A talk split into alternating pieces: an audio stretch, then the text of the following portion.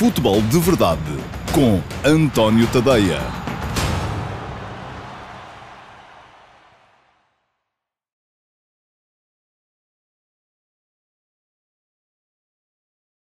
Olá, muito bom dia a todos. Eu sou o António Tadeia e este é o Futebol de Verdade de quarta-feira, dia 9 de setembro de 2020, o dia a seguir à, ao Suécia-Portugal e ao uh, tal regresso de Ronaldo. Ontem o título do Futebol de Verdade era precisamente este, uh, o regresso de Ronaldo. Hoje uh, o título é E não é que ele regressou mesmo, porque regressou e regressou uh, de forma retumbante, fez os dois golos que permitiram a Portugal ganhar um, por 2-0 à Suécia em Estocolmo. Um, fez, enfim, foi decisivo mais uma vez, dois golaços, chegou aos 101 golos ao serviço da Seleção Nacional, está cada vez mais perto do iraniano Ali Daei como o maior goleador da história dos jogos de seleções. Isto aqui enfim, é preciso também relativizar um bocadito, porque nunca se jogou com tanta frequência Uh, nas seleções nacionais como agora, portanto é muito mais fácil a Ronaldo fazer tantos golos uh, do que era, por exemplo, a jogadores uh, do século passado. mas ainda assim, a verdade é que é ele que os marca, não é mais ninguém. Portanto, algum mérito o homem há de ter e tem muito mérito, com certeza. Muito bem. Um, vou tentar explicar neste bocadinho Uh, Pergunta-me o Ricardo Matias se eu acredito que o Ronaldo é o melhor jogador de todos os tempos. Português, eu creio que sim. Uh, mundial, uh, enfim, falta de ganhar um campeonato do mundo. é a mesma coisa que eu digo relativamente a Messi, um, e é por isso que acho que Maradona e Pelé ainda estão um bocadito mais acima. Porque, mas eu também já não vi, Pelé já não o vi jogar em, ao vivo, só ouvi depois em registro. Um, Maradona vi, estava colado à televisão sempre durante o Campeonato do Mundo 86, por exemplo, uh, e, uh, enfim, era, era diferente. Mas uh, não, não, me, não me vou, vou tentar não me desviar muito, porque quero explicar aqui, tentar explicar, pelo menos, dar aqui a minha tese uh, para aquilo que são as alterações no jogo da Seleção Nacional um, com a entrada de Cristiano Ronaldo, o que é que muda e porque é que muda. Um, quero também falar-vos uh, acerca daquilo que significa para mim Uh, fazer comentários de jogos na, na, televisão e comentar jogos, por exemplo, os da Seleção Nacional. Eu sou comentador da Seleção Nacional na RTP desde 2006 já lá vão 14 anos, e, um, enfim, tenho uh, reações uh, díspares vosso, da vossa parte e queria também deixar aqui um bocadinho a, a minha ideia daquilo que essas coisas significam. E, uh, além disso, ainda quero, na ponta final, falar aqui um bocadinho de mercado um, e um bocadinho daquilo que se mexeu, entretanto, de ontem para hoje no mercado. Vamos começar pela questão do que é que significa comentar jogos uh, na Seleção Nacional. Antes de entrar nela, porém, quero lembrar-vos que um, podem deixar perguntas nas uh, caixas de comentários. Diz o Jorge Nelson que aprecia os meus comentários. Muito obrigado, Jorge. Um, há quem não aprecie, também está no seu direito, e muito obrigado a esses também por, por assistirem e por me fazerem crescer sempre que me fazem críticas que eu considero uh, construtivas e aprendo muito com elas. Um, mas uh, ia dizer que antes de entrar no tema, uh, queria lembrar-vos que podem deixar perguntas nas caixas de comentários. Não tem que ser sobre os temas que eu estou a falar, pode ser sobre outros temas, uh, e eu, se não lhes responder hoje, se elas não forem incluídas aqui na transmissão, ficarão sempre guardadas para poderem ser eh, depois respondidas no Q&A que vai para o ar no próximo sábado, também ao meio-dia e meia. O Futebol de Verdade vai para o ar todos os dias, meio-dia e meia, uh, em direto nas minhas redes sociais, Facebook, Twitter, Instagram, um, no meu canal de YouTube, no meu canal Dailymotion e no meu site, montanhotadeia.com. Pode também ser ouvido em podcast. Uh, quem quiser subscrever o podcast um, tem essa possibilidade em qualquer dos fornecedores de podcasts que por aí andam. Um, e quem estiver a ver em direto, uh, ou mesmo quem veja em diferido, pode sempre deixar perguntas nas caixas de comentários que elas uh, podem ser respondidas. Queria também pedir-vos para partilharem esta emissão do Futebol de Verdade, porque se o fizerem no início, os vossos amigos ainda podem assistir ao direto e não apenas depois ao uh, diferido. Bom, Vamos lá então. Primeira questão do dia, um, e porquê é que eu vou falar aqui disto? Uh, ontem um, tive algumas reações de alguns de vocês uh, nas redes sociais uh, dizendo que não é para isto que pagam impostos. Enfim, de um tipo a pagar impostos e depois leva com um comentador dos Jogos da Seleção Nacional que nem grita, não se, não se entusiasma, não, uh, não faz, uh, não, não, não, não contagia os telespectadores com os seus comentários entusiasmantes e tal. Enfim, eu já fui, atenção, repara, isto é quando Portugal ganha. Muitas vezes já me aconteceu quando Portugal perde e joga pior um, as críticas que vêm daí sempre, ah, você está sempre a limpar a imagem dos jogadores, uh, não é capaz de os desfazer, uh, porque o que eles precisavam era que os desfizessem uh, e tal e coisa. Bom, eu um, posso ser um, muita coisa, pergunta-me o Josias Martins, desde quando é que eu faço comentários televisivos? Ui, amigo, isso já lá vai tanto tempo. Eu comecei a fazer comentários de futebol na televisão na SIC, no início da SIC, Uh, portanto já lá, vai, já lá vão mais de 25 anos. Um, mas a Seleção Nacional na RTP é desde 2006. Um, mas ia dizer que um, a questão que se coloca aqui é uh, o que é que se pretende uh, de um comentador dos jogos na televisão. Eu admito perfeitamente, uh, e, e repara, ontem houve de facto um fator uh, extra, é que uma coisa é estarmos a comentar o jogo no estádio, sobretudo com o ambiente à volta, e outra coisa é estarmos a comentar o jogo no estúdio, uh, em que estava eu, Manuel Fernandes Silva, ainda por cima os dois separados por um acrílico, por causa das regras de higiene e segurança no trabalho. o Manel até de viseira estava um, para se proteger também. Um, e, e, e, e outra coisa, e isto naturalmente vem também uh, fazer com que se reduza um bocadinho o entusiasmo com que as pessoas falam durante, durante os jogos. De qualquer modo, a minha visão das coisas é que eu não estou ali para vos entusiasmar, eu estou ali para vos analisar o que está a acontecer. É assim que eu vejo a minha uh, tarefa uh, quando faço comentários de jogos da Seleção Nacional. Mesmo o próprio narrador é alguém que eu acho que está ali no limite entre... Um, o jornalista e o entertainer, porque também se pede, pede-se muitas vezes aos, eh, aos eh, narradores dos jogos, aí está, que têm que dar, transmitir uma vivacidade ao jogo para que as pessoas não uh, percam o entusiasmo no jogo. Eu uh, nunca fui, nunca fiz narração de jogos, aliás, aproveito para contar aqui uma história engraçada. Uma vez estava a fazer um jogo com o Alexandre Albuquerque uh, na, na cabine de sonorização da RTP, era um jogo do Mundial de Sub-20 uh, e a dada altura percebeu-se que uh, aquilo não estava a chegar nas melhores condições e tivemos que mudar de cabine ainda por cima mudar de andar. Ora, como é que se faz isto em andamento? Das duas uma. Ou os telespectadores ficavam sem uh, som durante um minuto ou dois para nós apanharmos o elevador e irmos para a nova posição, um, ou então aquilo que nós fizemos foi o seguinte, avancei eu primeiro, o Alexandre continuou a narrar o jogo, eu uh, meti-me no elevador, fui para a nova posição e tive que assegurar a emissão uh, em direto, enquanto o Alexandre fazia também uh, o, o, trajeto entre um e o outro andar, entre uma e outra posição de comentador. Aconteceu, por acaso tive, tive azar, Portugal teve sorte, porque Portugal marcou golo naquele período em que eu estava sozinho, é, e não é de, de, de, toda a minha praia, não, não, não sou narrador de jogos, não consigo fazer aquilo que muitos de vocês querem, que é transmitir o tal entusiasmo, ser um entertainer, ser uh, quase que o apresentador do circo que aparece ali dizer, estimável público, hoje vai, uh, vamos tentar uma coisa nunca antes vista e tal. Enfim, não sou, não, não consigo vender esse tipo de coisas. Acho que a minha missão é estar lá para analisar e é isso que eu tento fazer. Que me venham dizer que vi mal, que analisei mal, que as, as coisas. Um, enfim, que a minha análise do futebol que está a ser jogado está errada. Já disse, cresci muitas vezes com isso. Uh, porque muitas vezes eu uh, analiso os vossos pontos de vista e chego à conclusão, olha, este tipo é capaz de ter razão.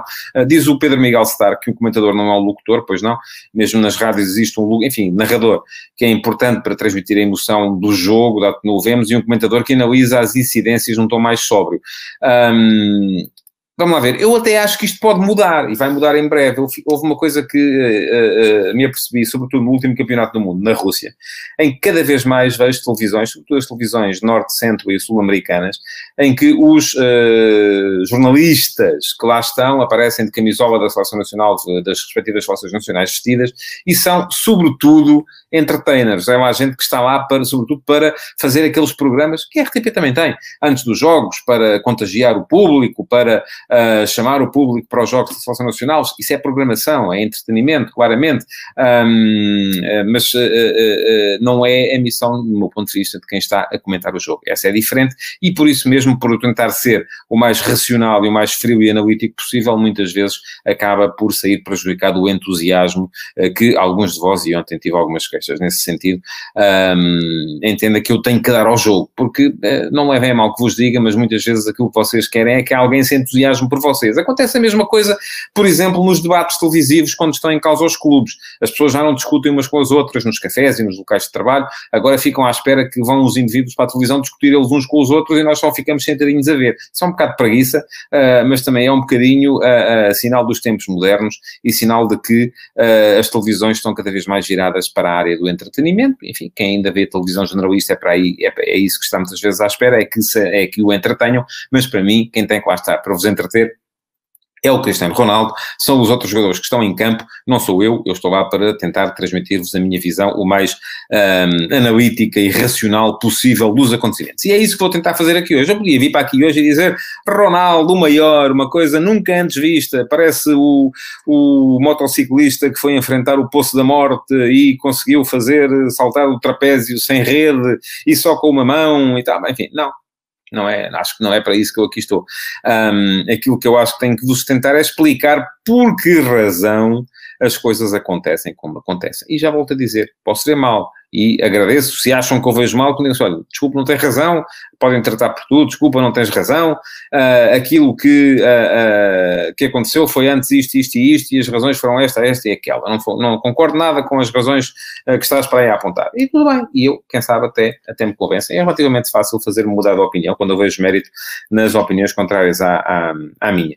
Um, de qualquer modo, este é o meu espaço e, portanto, eu vou aqui começar por deixar a, a, a, minha opinião relativamente à influência de Ronaldo na seleção. Primeira questão, já o tinha dito ontem, disse-o antes do jogo, não faz nenhum sentido, do meu ponto de vista, virmos para aqui dizer que a seleção fica pior com Ronaldo. Aí estou a mil por cento com o Fernando Santos. Não há nenhuma equipa que fique pior uh, com a entrada de um dos melhores jogadores do mundo. Isso era absolutamente irracional. Um, Ronaldo traz à, à seleção um, um conjunto de opções que ela não tem uh, se, ele não estiver, se ele não estiver em campo e por isso mesmo uh, a sua entrada acaba por ser sempre positiva, ter sempre um efeito positivo, conforme se ontem Portugal ganhou 2-0, dois golos dele, portanto fim de papo, não é? Pronto. Agora, é verdade também uh, que uh, a fluidez do jogo da seleção, ou a beleza do jogo da seleção, a dimensão estética do jogo da seleção, e eu hoje escrevi sobre isso uh, de manhã no último passo, às 8 da manhã, até recorri a um texto de Jorge Valdano, que me lembro na altura em que eu, e foi em 96, década de 90, eu olhava para Valdano como se Valdano fosse a resposta para tudo aquilo que uh, existe no mundo do futebol. Hoje já não há tanto assim, acho que o Jorge Valdano continua a dizer as mesmas coisas uh, e uh, eh, 20 anos depois isso é, é no mínimo estranho. mas, porque o futebol mudou, mudou muito nestes 20 anos. de qualquer modo, até recorri um texto do Jorge Valdano para dizer que quando ele, em 96, durante o Europeu de 96, dizia que jogar bem, o que é que é jogar bem? Jogar bem é como joga Portugal. Pronto, ok na altura nós ficámos todos orgulhosos com isso, porque uh, era o maior guru do futebol uh, no mundo, vinha dizer que jogar bem era como nós jogávamos, mas era aquela história do jogámos como nunca e perdemos como sempre, porque não tínhamos quem metesse a bolinha lá dentro. Agora temos, temos o Ronaldo. E é normal que as coisas acabem por se influenciar umas às outras, porque da mesma forma que uh, eu vos venho para aqui dizer, não venho para aqui dizer que o fulano A é o maior e que faz tudo bem, e que nos dias em que perdemos o fulano A é o pior e faz tudo mal, porque há sempre uma zona cinzenta no meio, e é nisso que eu acredito. Acho que as pessoas fazem mais coisas bem, mais coisas mal, consoante os dias, mas ninguém faz, não há homens providenciais, nem há homens que façam, que façam tudo errado. Uh, e da mesma maneira que isso, que isso acontece, também uh, percebo que as coisas têm influência umas nas outras. E aquilo que acontece é que um, se temos Ronaldo em campo, ganhamos umas coisas, ganhamos, por exemplo, capacidade de finalização, capacidade de concretização, perdemos noutras, um, porque uh, enfim, não se pode ter tudo, não é? Eu não posso uh, ter um bolo doce se não lhe meto açúcar uh, ou adoçante. Uh, as coisas não, não funcionam assim, ou mel, seja o que for, pronto. Uh, e, e, por isso mesmo aquilo que me parece é que temos que olhar para aquilo que temos, tentar aperfeiçoar sempre e uh, já escrevi hoje de manhã, infelizmente Ronaldo chegou tarde demais para poder beneficiar do enquadramento com Paulo Sousa, com Figo, com Rui Costa, e chegou cedo demais para poder beneficiar agora do enquadramento com Bernardo Silva, com Bruno Fernandes, com João Félix, uh, porque se tivéssemos tido Ronaldo, aparece ali naquele período, naquele hiato entre estas duas super gerações no nosso, no nosso futebol.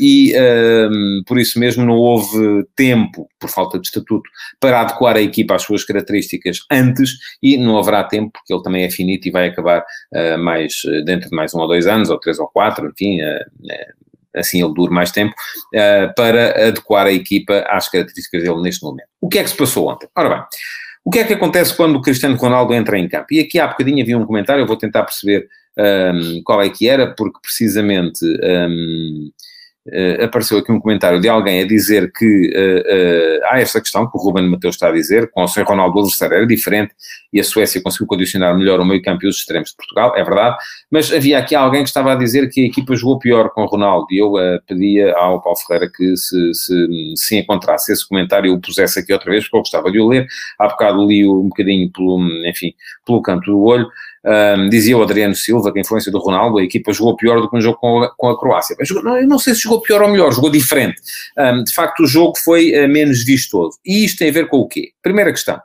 Um, Ronaldo é um jogador muito mais imprevisível do que uh, o Diogo Jota. O Diogo Jota é um jogador mais, taticamente, mais disciplinado. É um jogador que uh, faz mais as coisas daquela maneira, que está escrita no plano de jogo, não improvisa tanto, não foge tanto ao plano de jogo, não surpreende tanto, e isto funciona tanto para os adversários, eh, não os surpreende tanto como surpreende Ronaldo, como para os colegas, que muitas vezes com o Ronaldo também não sabem muito bem onde é que ele vai aparecer e o que é que vai, uh, e o que é que ele vai uh, fazer. Ora, isto faz com que uh, os próprios colegas uh, tenham algumas dificuldades em conjugar os seus movimentos com os movimentos de Ronaldo. Por exemplo, Diogo Jota já sabe, partia da esquerda, aparecia no meio quando tinha de aparecer, não aparecia quando tinha de aparecer. Ronaldo, enfim, Ronaldo é Ronaldo, uh, se lhe apetece ir, vai. E podemos dizer assim, então, mas porquê é que não se limita ao Ronaldo? Então, mas vamos estar a limitar aquele que é o melhor finalizador que a seleção tem, diz assim, ó oh, oh, Ronaldo, tu chutas muito bem, é pá, mas não vais para lá, fica aí encostadinho à esquerda. Não faz sentido. E também não faz sentido tê-lo a jogar no meio, porque se temos o Ronaldo a jogar no meio, vamos tirar-lhe a possibilidade de aparecer. Portanto, o que há a fazer aqui é tentar conjugar a equipa com os movimentos de Ronaldo e com a sua maior imprevisibilidade. Ora, o que é que acontece? Acontece que uh, o facto de, de, Ronaldo estar em campo ontem veio condicionar muita coisa no jogo da seleção. Primeiro, veio condicionar a ação do João Félix, que uh, teve mais dificuldade, é mais fácil coordenar movimentos com um previsível Diogo Jota do que com um imprevisível Cristiano Ronaldo. João Félix nem sempre uh, baixou para, para aparecer no espaço entre linhas, muitas vezes ia encostar à esquerda para tentar uh, cobrir o espaço onde Ronaldo não estava ou tinha deixado de estar, e isso veio diminuir a exibição de João Félix, que jogou muito melhor contra a Croácia do que jogou ontem contra a Suécia. Segunda questão, um, ah, veio motivar o sacrifício de Bruno Fernandes. Porquê? Aqui estamos a ver com uma questão defensiva. Ora, se Portugal joga à partida num 4-3-3, que tem João Félix no meio, Ronaldo à esquerda, Bernardo Silva à direita, um, o que é que acontece? Se Ronaldo sai constantemente da esquerda para o meio, e o treinador sabe disso, tem que se precaver a nível de meio campo para uh, ser capaz de manter aquele corredor, o nosso corredor esquerdo, bem coberto, uh, nos momentos de transição defensiva, porque pode sempre acontecer uma perda de bola. E se Portugal perde a bola, com Ronaldo ao meio, uh, com Bruno Fernandes ao meio, com João Félix ao meio, e o adversário entra pelo lado, pelo nosso lado esquerdo, lado direito deles, Portugal vai estar claramente destapado. O que é que aconteceu? Bruno Fernandes, na primeira parte, enquanto a Suécia teve 11 homens, esteve a jogar quase sempre encostado ao flanco esquerdo e com isso também veio diminuir a sua influência no jogo. Terceira questão, o próprio Bernardo Silva. Um, já lá vou à pergunta do Gabriel Viana, acho que não, uh, mas já lá vou. O próprio Bernardo Silva, uh, enfim, saiu uh, cedo no jogo, magoou-se, saiu e Portugal perdeu mais outro jogador que era importante um, naquela teia de passes com que Portugal jogou no jogo contra, contra a Croácia. O que é que aconteceu com isto?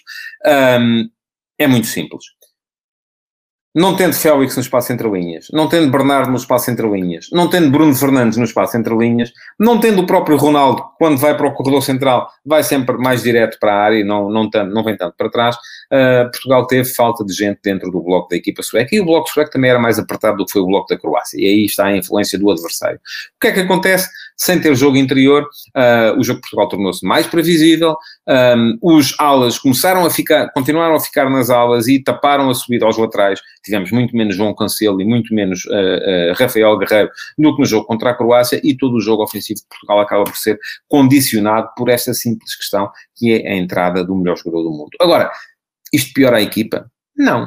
Acho que não. Uh, acho que melhora porque, uh, embora o jogo seja menos uh, um, vistoso, acaba por ser igualmente eficaz e Portugal ganhou os dois jogos e está lá. Em relação ao jogo de ontem, pronto, esgotada a questão e o tema Ronaldo, havia aqui uma pergunta do Gabriel Viana um, que me dizia Félix não devia jogar mais atrás de Ronaldo, dada a sua mobilidade e eficácia uh, e a eficácia de Ronaldo. A questão é que Ronaldo a jogar como um avançado de referência perde muito, porque é forçado a jogar muitas vezes de costas para a baliza, uh, perde a possibilidade de uh, aparecer, que é nisso que ele é forte. Ronaldo não é forte quando está, é forte quando aparece. Eu até acho que Ronaldo está a aparecer cedo demais em zonas de sinalização, devia aparecer um bocadinho mais tarde. mas ainda assim, lá está, fez dois golos, é verdade que um deles foi de livre direto, teve mais duas ocasiões extraordinárias a que só duas grandes defesas do guarda-redes sueco uh, impediram que desse, que desse gol e foi o melhor em campo. Foi o melhor em campo, não foi o único grande jogador de Portugal. Gostei muito de Danilo no jogo de ontem. Acho que terá sido dos melhores jogos de Danilo na seleção nacional. Um, porquê? Porque aí está, o jogo esteve muitas vezes, uh, Portugal teve muitas vezes falta de gente, diz o Rui Caetano, e é verdade Danilo fez uh, um jogão. Eu notou-se bem que o Forsberg está no outro nível na Suécia, é verdade também, até acima de Kulusevski, mas dizia que com a falta de gente para a equipa sair em futebol mais rendilhado, impôs-se outra coisa, impuseram-se os médios que fossem capazes de carregar uh, a equipa, e aí o Danilo esteve muito bem, como estiveram muito bem os dois, uh, os dois centrais, uh, o Pepe e o Rubem Dias, dos outros já disse, Bruno Fernandes sacrificado, Félix com dificuldades de coordenação com Ronaldo, e aquilo que me parece é que os dois laterais também estiveram um bocadito abaixo. Um, vou responder ainda mais esta pergunta do Carlos Guist. Não acha que esse menos todo é devido ao aspecto físico? Relembro o Pepe a pedir velocidade de circulação na segunda parte. O Pepe não pediu velocidade de circulação, pediu circulação. Pediu, eh, sobretudo, que a equipa fizesse circular a bola para fazer correr o adversário, porque a Suécia, com três médios apenas, estava a fazer bascular o meio campo, ora encostava um lado, ora encostava ao outro, e aquilo que o Pepe queria era que a bola andasse para um lado e para o outro, para cansar, obriga-os a correr, dizia isso o Pepe, e isto, isto é giro nestes jogos com, com sem público, acaba por se ouvir aquilo que dizem os jogadores, aquilo que dizem os treinadores, um, e isso acaba por ser importante. Portanto, uh, daqui para a frente, assim tenha Portugal Ronaldo durante muito mais tempo, pode-se trabalhar melhor este tipo de movimentações? Claro que sim. Mas uma seleção não é um clube, o Fernando Santos não tem os jogadores. Um, todos os dias, tem-nos durante 3, 4 dias antes dos jogos e uh, não será com certeza muito fácil uh, estabelecer este tipo de rotinas um, sobretudo quando as equipas mudam de, de, de jogo para jogo, de mês para mês.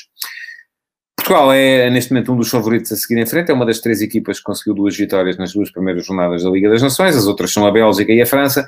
A França também está no nosso grupo e o próximo jogo com França-Portugal vai ser fundamental. É muito importante não perder em Paris para depois tentar trazer a resolução da coisa para Portugal, sendo que uh, me parece que as duas seleções ainda vão ter que passar um mau bocado na Croácia, porque a Croácia daqui até outubro, novembro vai melhorar um, e uh, vai ser um jogo com certeza complicado. Aliás, os croatas ainda podem olhar para as coisas e achar que uh, com dois jogos contra a Suécia e jogando ainda com a França e com Portugal em casa, ainda podem perfeitamente fazer 12 pontos e uh, aspirar à qualificação. Mais difícil está a coisa para a Suécia, que já perdeu duas vezes e perdeu as duas em casa. A Croácia perdeu duas fora. Portanto, eu acho que ainda é preciso contar com a Croácia, que vai melhorar, mas acho que Portugal e França são claramente melhores e mais fortes e candidatos a seguir em frente nesta, nesta competição.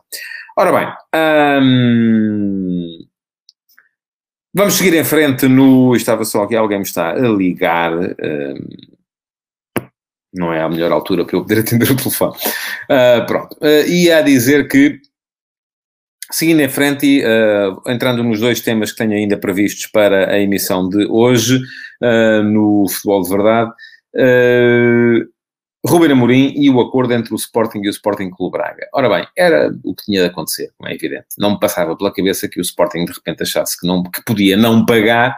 Acho que a ideia aqui foi precisamente a de protelar o pagamento, aproveitar as circunstâncias da pandemia para protelar o pagamento e para poder na mesma interferir no mercado. Porque se o Sporting se calhar já tivesse, enfim, não sei, não, não, não fui espreitar para dentro dos cofres da SAD do Sporting, mas acredito que se o Sporting já tivesse uh, pago uh, Ruben Amorim ao Braga, se calhar não tinha tido condições financeiras para ir buscar o Pedro Gonçalves e o uh, Nuno Santos, uh, nomeadamente estes dois.